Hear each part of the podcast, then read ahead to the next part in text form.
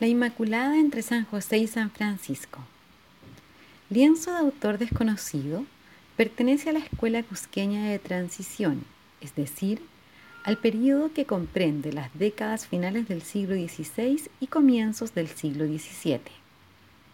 Esto se observa en el cuerpo alargado de la figura femenina al centro del lienzo, muy al estilo manierista.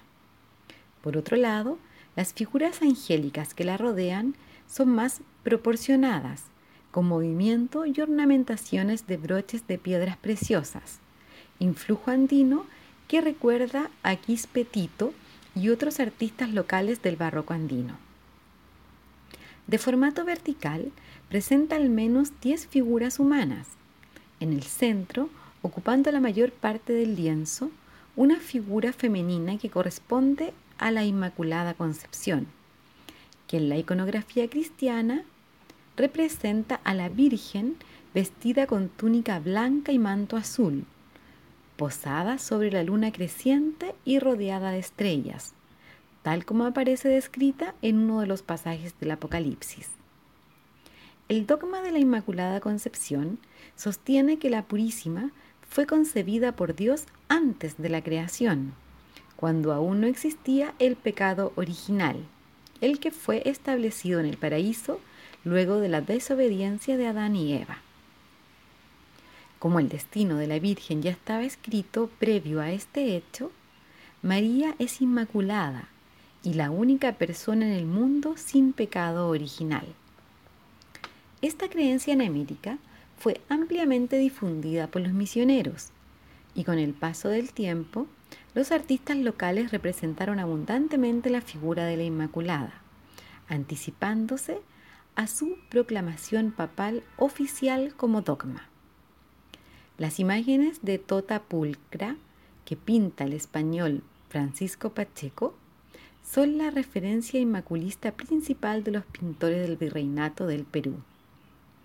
En cuanto a esta obra en particular, la Inmaculada aparece al centro del cuadro, vestida con un manto brocateado dispuesto diagonalmente desde el pecho hasta los pies, los que están sobre un pedestal de cabezas de querubines, y rodeada de otras figuras angélicas.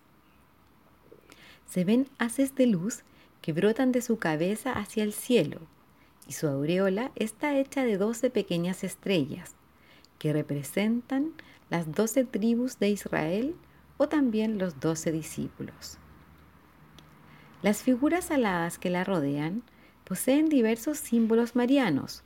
Por ejemplo, al observar el borde superior izquierdo, un ángel sostiene una torre defensiva que corresponde a la torre de David. Y al lado, una escalera que llega a una puerta, lo que simboliza que es la Virgen uno de los caminos para alcanzar la vida eterna.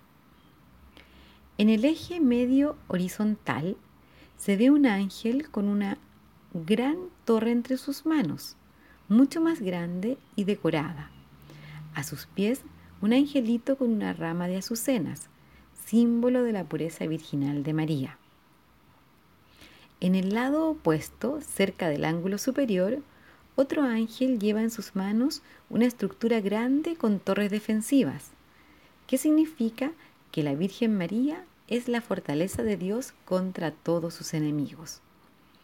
A los costados se ven dos alegres ángeles con ramas de olivo que indican que ella es además reina de la paz.